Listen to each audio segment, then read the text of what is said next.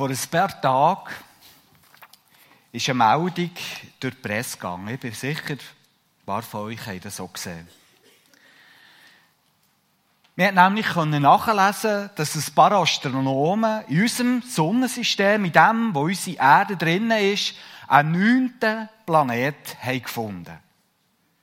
Merkur, Venus, Erde, Mars, Jupiter, Saturn, Uranus, Neptun und Pluto sind die acht Bekannten, die auch fast jedes von uns mal in der Schule hat gelernt Der Planet 9, wo sie davon ausgehen, dass der existiert, soll ein ziemlich grosser Brocken sein.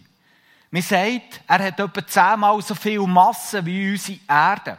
Und weil es ein Planet ist, der voraussichtlich vor allem aus Gas besteht, muss er eine ungeheure Dimension haben für das er zehnmal die Masse haben kann, wie unsere Erde. Und er soll etwa alle 10 bis 20.000 Jahre einisch um das Zentrum von unserem Sonnensystem, um unsere Sonne herumkreisen. Also er muss unglaublich weit weg sein von hier und trotzdem noch zu unserem Sonnensystem gehören. Direkt beobachtet haben die Astronomen das, das, das, den Planet natürlich nicht. Es hat noch niemand mit irgendeinem Fernrohr entdecken weil er so weit weg ist von uns. Aber die Wissenschaftler haben Indizien gesammelt, die dafür sprechen. Zum Beispiel Bahndaten von anderen Objekten, die herumfliegen.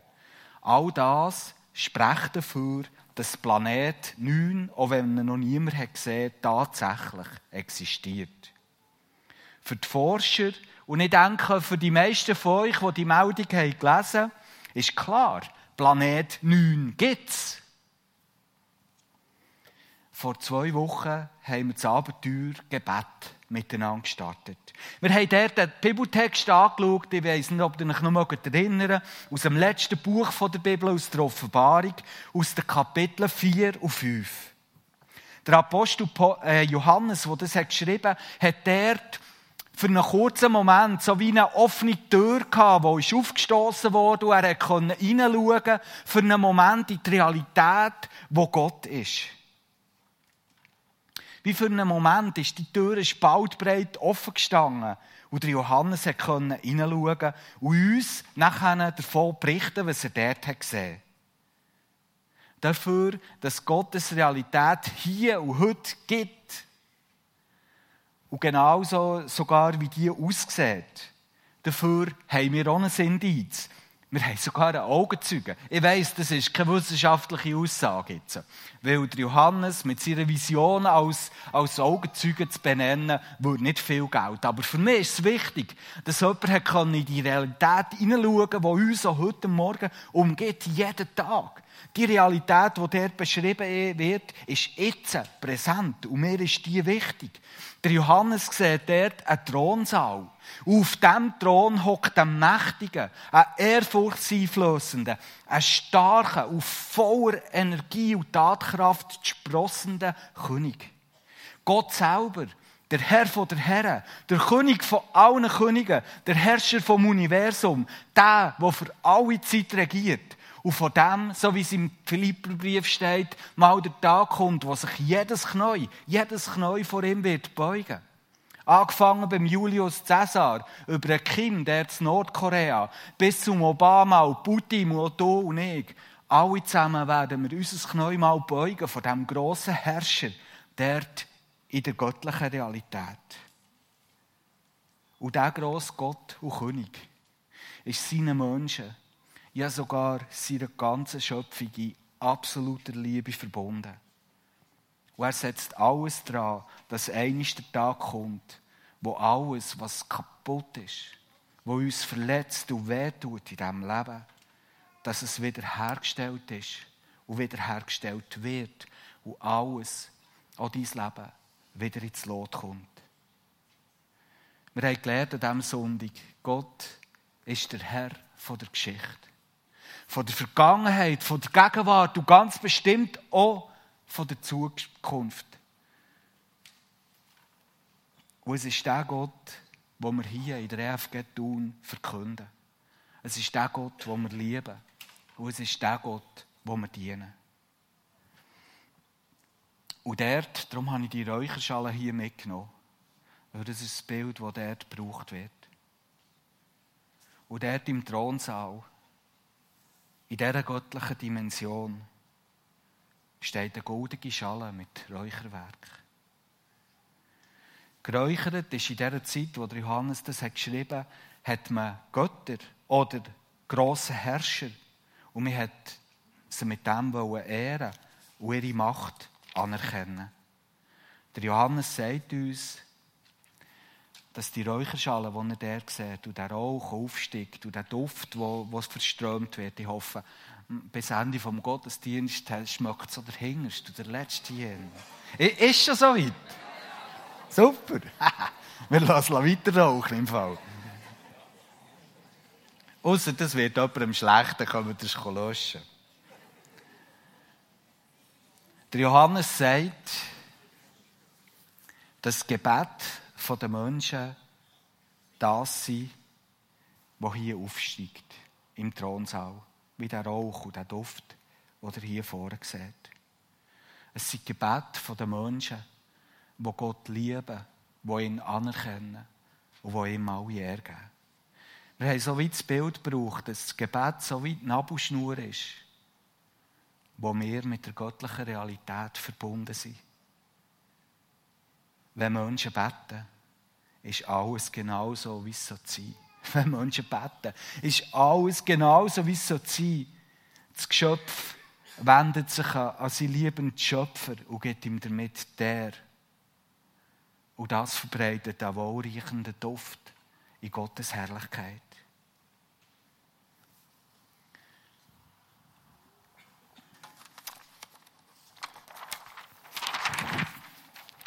wenn Menschen Gott anbeten, wenn wir das machen, auch hier miteinander, gerade das, was wir vorher in den Liedern zum Beispiel haben gemacht dann anerkennen wir damit, dass Gott wirklich alle Macht hat, dass er souverän ist. Wir anerkennen aber auch, wenn wir anerkennen, dass Gott der Herrscher ist und souverän ist, anerkennen wir auch, wer wir sind ihm gegenüber. Und dass wir alles von ihm erwarten wollen. Wenn wir Gott loben, dann anerkennen wir, dass Gott gut ist, dass er gnädig ist, dass er voller Liebe ist, dass er der ist, der uns befreit, der, der uns mit Hoffnung erfüllt und der, der uns aufschnaufen Wenn wir ihm danken, anerkennen wir, wem dass wir alles Gute letztlich verdanken haben. Und dass wir ganz abhängig sind von unserem Schöpfer. Wenn wir ihn bitten, wenn wir unsere Bitten vor ihn tragen, dann proklamieren wir, dass Gott stark ist und dass er mächtig ist, dass er keine Grenzen hat und dass er für unser Wohlergehen will sorgen dass wir ihm am Herzen liegen. Und wenn wir vor ihm kommen und klagen, dann anerkennen wir, dass bei Gott keine Panik ist, die überfordert ist mit meiner Situation, sondern ich darf mich an ihn wenden. Und wenn ich das mache, wenn ich meine Not ihm klage, dann weiss ich, dort ist jemand, der mir versteht, der mitleidet, der mich ernst nimmt und der mich besser trösten kann als eine Mutter ihres Kind. So steht es in der Bibel. Freunde, auch wenn ihr von dieser Kampagne Abenteuergebet nur eine Sache möchtet mitnehmen in euer zukünftiges Leben, dann wünsche ich mir, dass es das ist und dass ihr das nie mehr vergesst. Beten ist keine fromme Pflichtübung. Es ist nicht etwas, was wir tun, für vielleicht selber ein besseres Gewissen zu haben oder für irgendjemandem etwas zu lieb tun oder zu gefallen. Wenn wir beten, dann sind wir wie mit einer Nabelschnur mit Gottes Realität verbunden. Unser Gebet, Anbetung, Lob, Dank, Bitte oder Klage steigt auf zu Gott und ehrt ihn.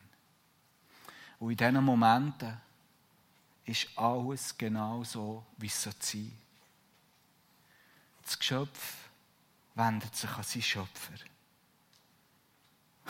Und darum ist, ist Gebet so etwas Geheimnisvolles so, so voller Kraft, so übernatürlich, so undenkbar. Wir hätten es nicht. Gebet sind, sind heilige Momente. Und ich weiß, dass ganz viele, die heute Morgen hier sitzen, zusammen mit mir, das konnten bezeugen, dass es so ist. Auch wie, wie ich die Verbundenheit mit Gott liebe. Haben wir hier aufgeschrieben. Unglaublich, dass sie es nicht noch mehr machen. Unglaublich, dass sie mir so viel davon abhalten Heute wollen wir zusammen eine andere interessante Geschichte aus der Bibel anschauen. Es ist eine, die gewürzt ist mit einer guten Prise Humor. Und wir wollen mit dieser Geschichte eine weitere Facette vom, vom Gebet, vom Abenteuergebet entdecken. Und dort in dieser Schatzkiste eine weitere Kostbarkeit herausnehmen, die Gott uns möchte schenken und die wir wiederentdecken wollen. Die Geschichte ist in Apostelgeschichte 12 zu lesen.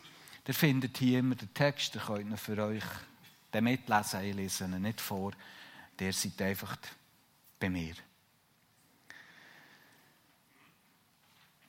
So fängt die Geschichte an.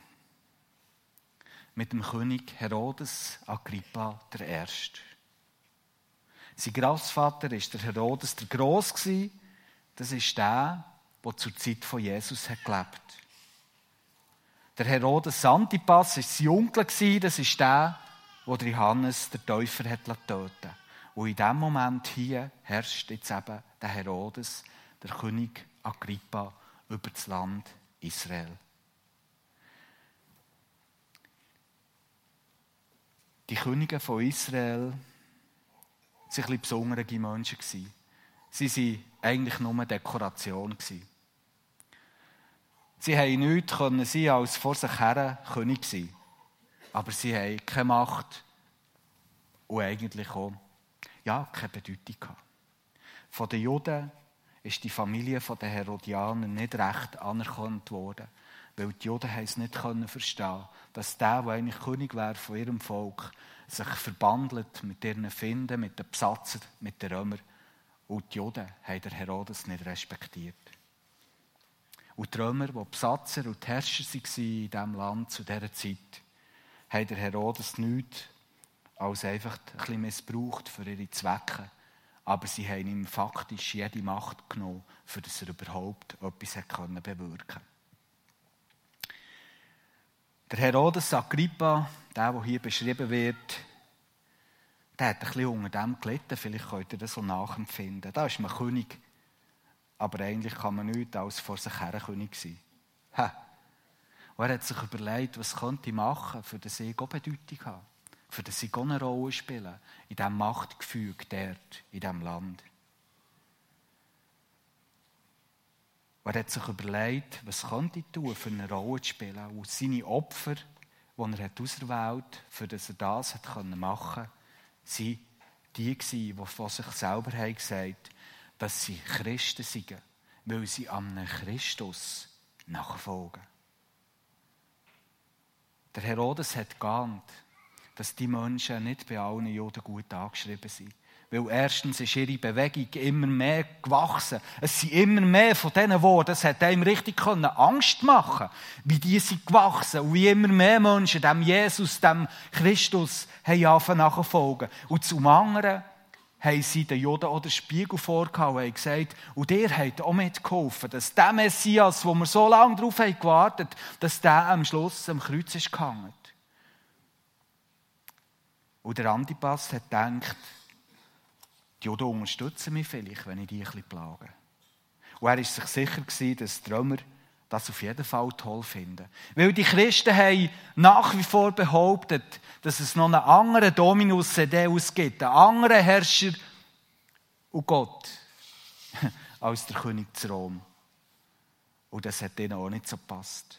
Und darum hat er sich Christen ausgesucht, für sie zu plagen und dort ein Exempel zu statuieren. Er hat ein paar von ihnen gefangen nehmen und er hat sie plagt und gefoltert.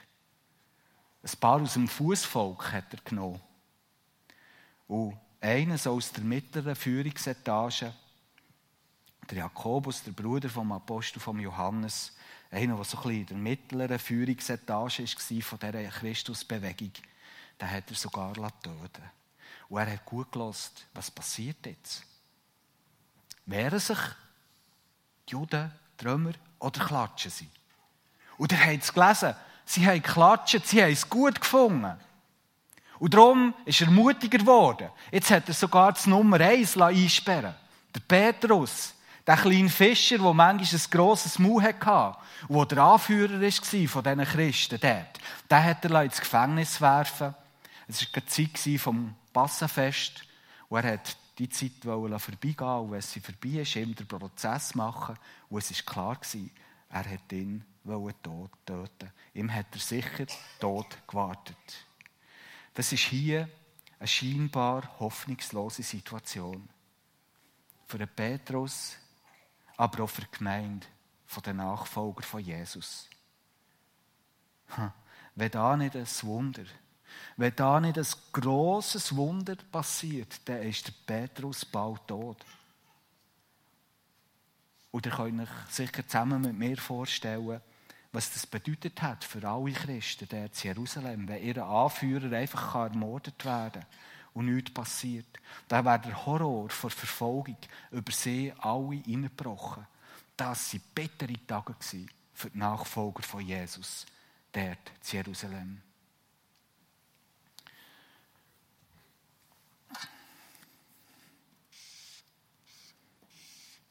Ich schreibe da mal etwas auf. HS steht für hoffnungslose Situation. Das ist das, was wir hier mal zuerst vorfinden. Hoffnungslose Situationen. Kennst du das so? Ist dann, wenn man selber eigentlich nicht mehr tun kann, wenn man wie ausgeliefert ist. Es sind die Momente, wo man total ohnmächtig ist. Ist das das Ende? Als ich das aufgeschrieben habe, hier, ist mir ein Moment in Sinn gekommen, vor vier Jahren, wo unser kleinster Jona geboren ist. Ich habe mich zurückerinnert an den Moment dort in der Besenkammer vor dem Operationssaal, wo der Notkaiserschnitt hat stattgefunden und an dem Moment, wo der kleine Jona ist und ich mit, mit einem Augenblick gesehen mit, mit seiner Hand stimmt etwas nicht. Ich weiss noch, das hat mich wie mit zu Boden geschlagen, buchstäblich.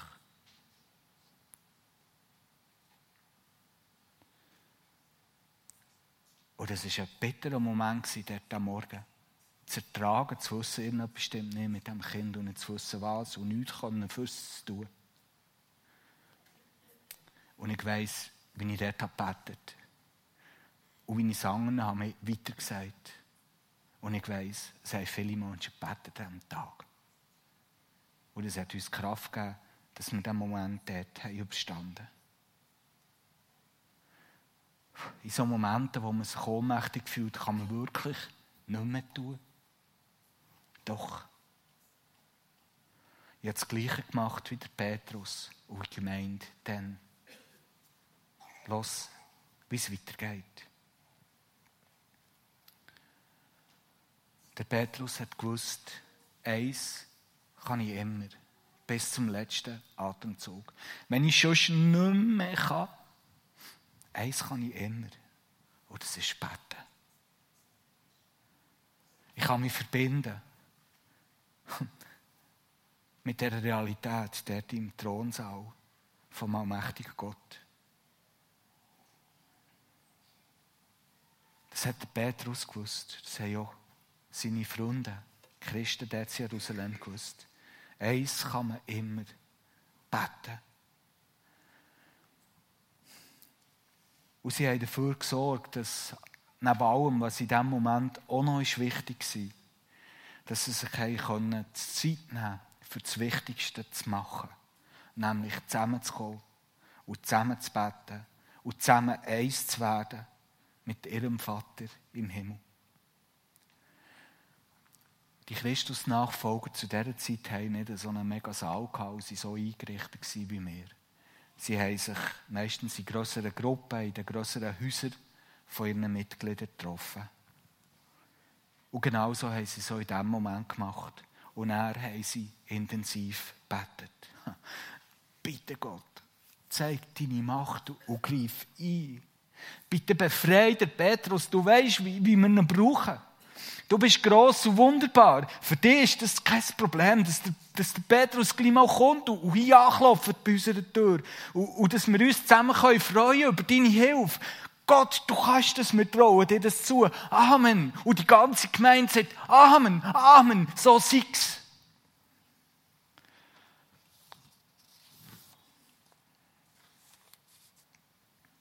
Ganz bestimmt hat die große Not der Nachfolger von Jesus sie zusammentrieben in diesem Moment. Es ist einfach undenkbar, jetzt in dieser Situation nicht zusammenzukommen, nicht zu beten und einander nicht Halt zu geben. Aber sie haben sich mit Bestimmtheit daran erinnert, was, was sie die Apostel immer wieder eindringlich gelehrt haben. Dass sie möchten, dass Kinder von Gott sich regelmäßig, dass sie regelmäßig zusammenkommen, für zu beten weil Gott der ganz besonders sein Segen möchte drauflegen Vom gemeinsamen Gebet, so haben sie die Apostel gelehrt, geht eine grosse Kraft aus. Und wieder die Apostel haben das von ihrem Meister, von Jesus Christus, selber gelehrt. Er hat ihnen gesagt, wir können das nachlesen im Matthäus-Evangelium, Kapitel 18, Vers 19 und 20 folgendes. Und ich sage euch auch, wenn zwei von euch hier auf der Erde darin eins werden, wenn zwei oder drei oder hundert oder tausend von euch hier auf der Erde darin eins werden, eine Bitte an Gott zu richten, dann wird mein Vater im Himmel diese Bitte erfüllen. Denn wo zwei oder drei oder hundert oder tausend in meinem Namen zusammenkommen, bin ich mitten unter ihnen dort, wo sich Menschen, die Jesus nachfolgen, treffen, für eins zu werden und zu Gott zu beten. Dort stellt sich wie Jesus dazu. Das ist die Aussage von dem, was hier Jesus ihnen gesagt Viele Christen nehmen die zwei Verse oder vor allem der Vers 19, der Anfang, und nehmen das wie eine Zauberformel, wo sie glauben, mit dem kann man dann wie Gott im Griff haben. Oder? Man muss einfach zusammenkommen und beten und man kann, wenn man eins wird über das, was man beten dann passiert es. Ich kann nicht anders als, als euch sagen, der, der Vers steht in einem Zusammenhang und das ist wichtig.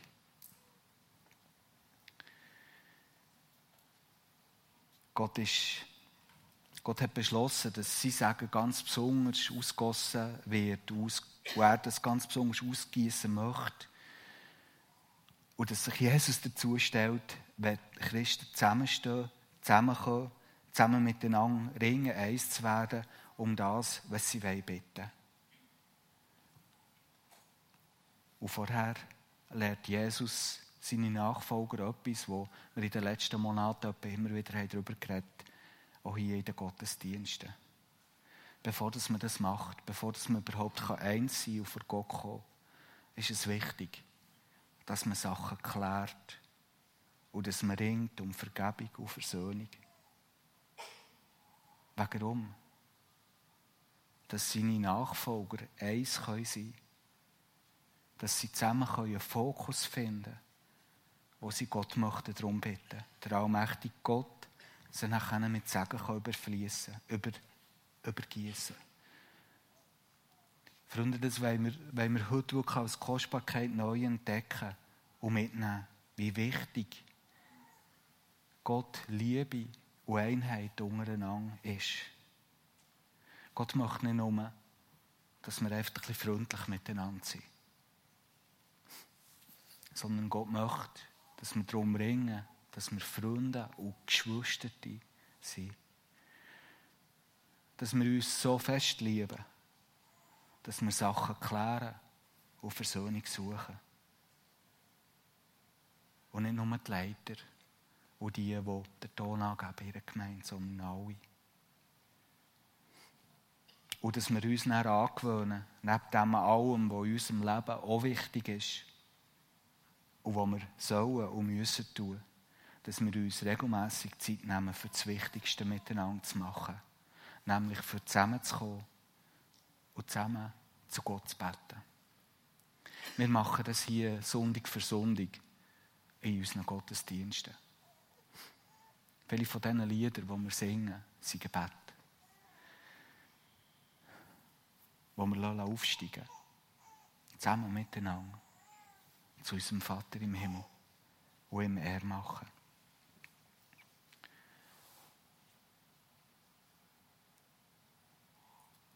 Und eins, was wir uns wünschen, dass es aus, aus, dieser, aus diesem Abenteuergebet herausfließt, ist, dass wir auch wieder als Gemeinde uns zurückbesinnen, was für eine Kostbarkeit ist, einfach zusammenzukommen und miteinander zu beten. Das ist etwas, was wir so ein bisschen aus dem Fokus verloren in den letzten Monaten und Jahren.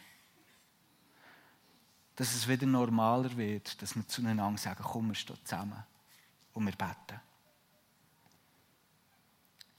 Und wir möchten das auch wieder miteinander lernen. In eurem Zettel, den ihr mitbekommen habt, steht da, dass während dieser Kampagne am 1. März und am 15. März zwei Praxisabende werden stattfinden. Und ich möchte euch herzlich bitten, kommt dort vorbei, notiert euch die Termine, kommt daher, weil wir wollen dort so ein bisschen wie wieder neu zusammen entdecken, was für ein Abenteuer das ist, wenn man zusammen betet. Ich bin mir sicher, hier hocken viele, die haben das noch gar nie erlebt. Wir wollen das wieder wie zusammen üben und zusammen lernen und zusammen erleben, was das bedeuten kann. Und wir hoffen auch, dass das weitergeht nachher, wenn die Kampagne abgeschlossen ist.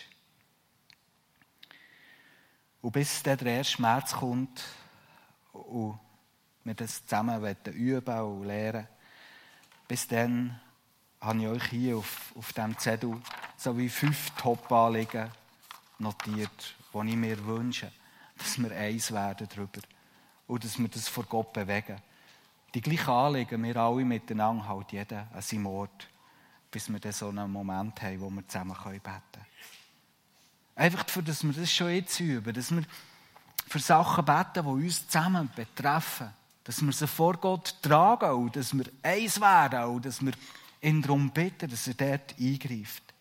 Ich so wie fünf Sachen notiert, wo, wo, wo mir einfach am Herzen liegen und wo ich finde, das beschäftigt uns und das bewegt uns. Als oberstes unsere Familie. Wir sind so in einer Zeit drin, wo wir merken, unsere Familie, unsere Ehen sind mega umstritten im Moment. Es gibt so viele, die, die leiden auf irgendeine Art. Ich bin sicher, die einen oder anderen haben jetzt so konkrete Bilder vor sich, wer das sein könnte und was dort los ist. Komm, wir, wir wollen beten für unsere Familie, für unsere Ehen. Machen wir uns eins. Unterstützen wir die Menschen, die, die das Schwerste durch müssen im Moment.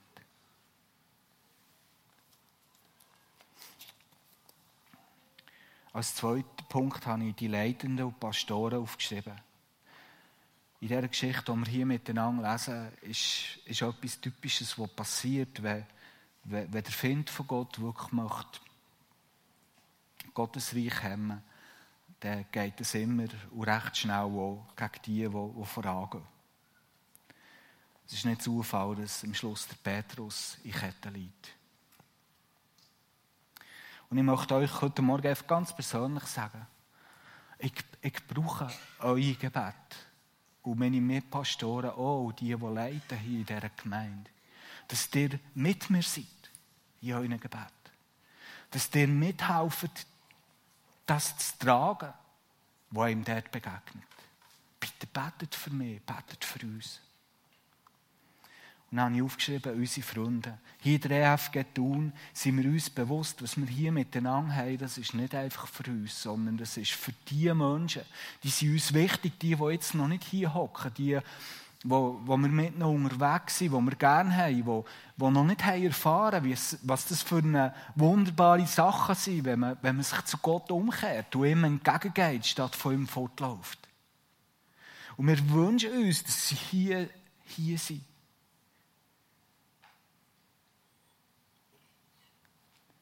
Vielleicht könnt ihr dort ein, zwei Namen einsetzen, oder?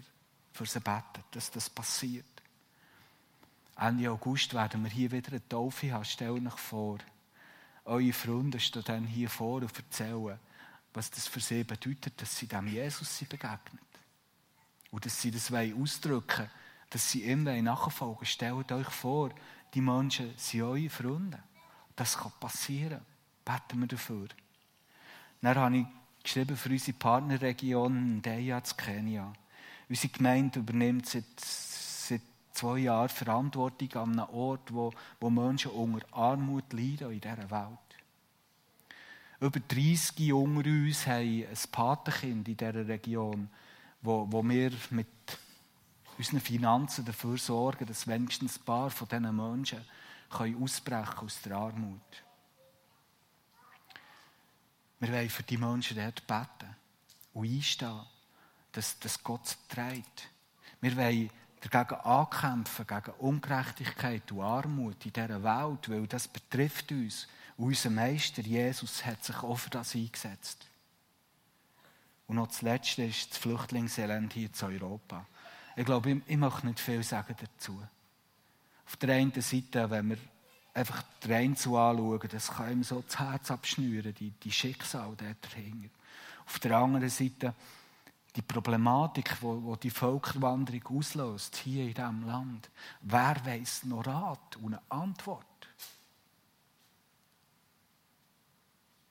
Was kann man überhaupt tun?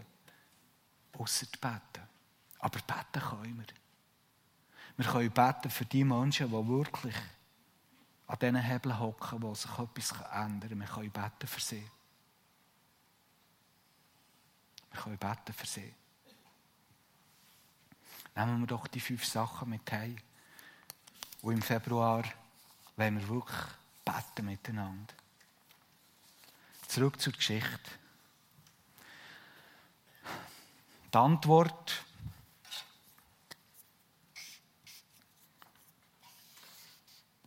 auf eine hoffnungslose Situation ist also mal gemeinsames Gebet. Wir wollen schauen, wie die Geschichte weitergeht. Ihr könnt sie hier lesen. Es ist die letzte Nacht, bevor es Petrus so der Prozess gemacht wurde. Und er ist bewacht worden wie ein, wie ein mega Schwerverbrecher. Es steht hier, zwei Soldaten sie waren neben ihm dort in diesem Gefängnisraum und waren angekettet mit dem zusammen. Nachher ist die Tür die beschlossen war, und dann waren noch zwei mehr Wachen und dann noch eine Eisentür. In dieser Situation war der Petrus. Also, dort kann man einfach nicht raus. Zu dieser Zeit dann sicher nicht. Das war einfach unmöglich. Und wir lesen hier, dass der Petrus hat geschlafen hat, nachher der so angekettet. Der hat auch noch, ähm, ja, dass der das kann. He? Aber ich glaube, der hat vorher ziemlich gebeten und Gott hat sein Herz ruhig gemacht, dass er sogar schlafen konnte. Und plötzlich hat sich etwas angefangen Der Engel von Gott ist in die Zelle reingekommen. Und er hat den Petrus geweckt und gesagt, so, schnell, stang auf. Und die, Ketten sind abgehängt und die anderen haben weiter geschnarchelt. Er soll sich parat machen, sie wollen jetzt rausgehen. Und dann äh, geht die Zellentür auf. Der Petrus steht hier, hat selber gar nicht glauben dass das alles wirklich passiert. Er hat gemeint, er hat eine Vision. Der Petrus ist jetzt noch mal wirklich einer, der glaubt, oder? Und der Gott vertraut. Aber dass, dass Gott jetzt wirklich sein Gebet erhört, das war irgendwie nicht in seinem Fokus. Gewesen. In diesem Moment, er hat gemeint, er träumt. Und sie passieren die erste Wacht, die zweite Wacht, das schwere Eisentor geht auf, und frei war er. Und da hat es Petrus dämmert, jetzt hat Gott wirklich seinen Engel geschickt, er hat ein Wunder da, er hat mich vor dem Herodes gerettet. Die Juden können noch lange auf die Richtung warten. Seine Befreiung geht so vor sich. Der Petrus betet und er kann schlafen. Und dann läuft Gottes Befreiungsaktion ab.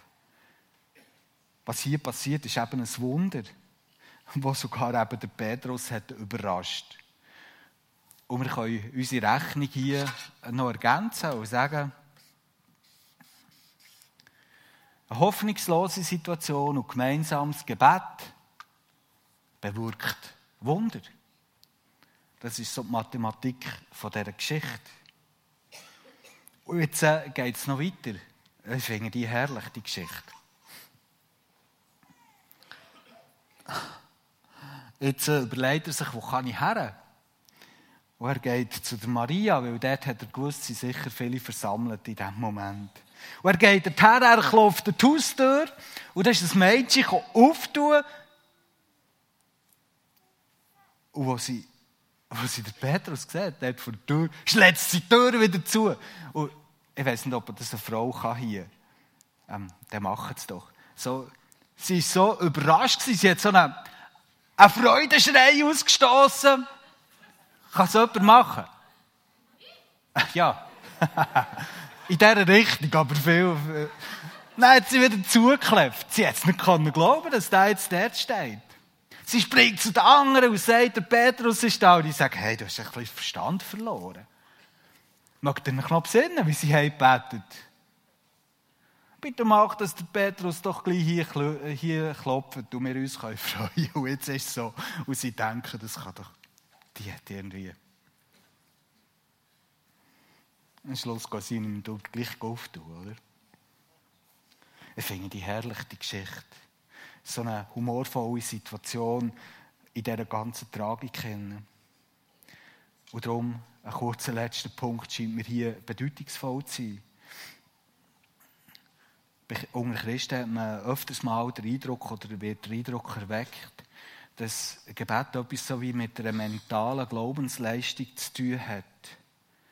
Wo man nachher, wenn man das alles genau richtig macht, man Gott wie, wie kann, kann zwingen, in Anführungszeichen, dass das passiert, was man sich wünscht, wenn man nur genug glaubt.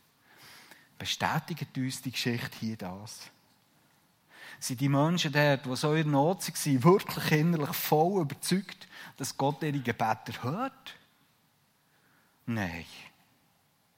Aber, und das ist mir wichtig, sie sind zusammengekommen, sie haben gebetet, sie sind eins geworden und haben Gott angefleht. Sie haben das Wichtigste gemacht, was sie in dieser Situation innen tun können.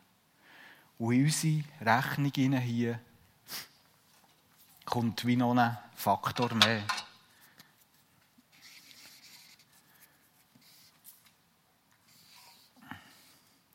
Das sollte G sein da.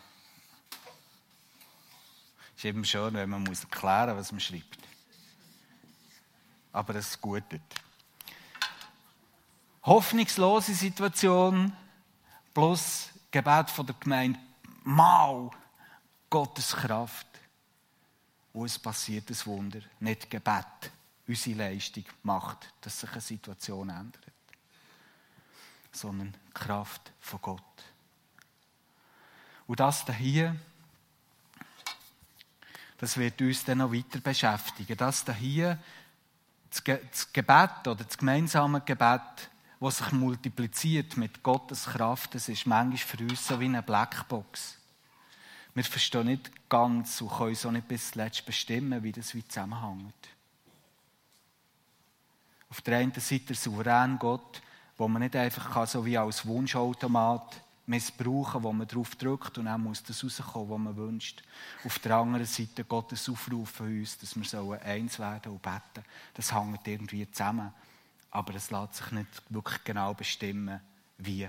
Aber beide Faktoren scheinen eine Rolle zu spielen. Gott will, dass wir zusammenkommen, dass wir eins werden, dass wir beten und den Rest können wir getrost ihm überlassen. Und genau diesen Gedanken, den wollen wir heute als Schatz mit heimnehmen. Noch ein bisschen dieser Geschichte umstudieren und uns anspornen und uns so trösten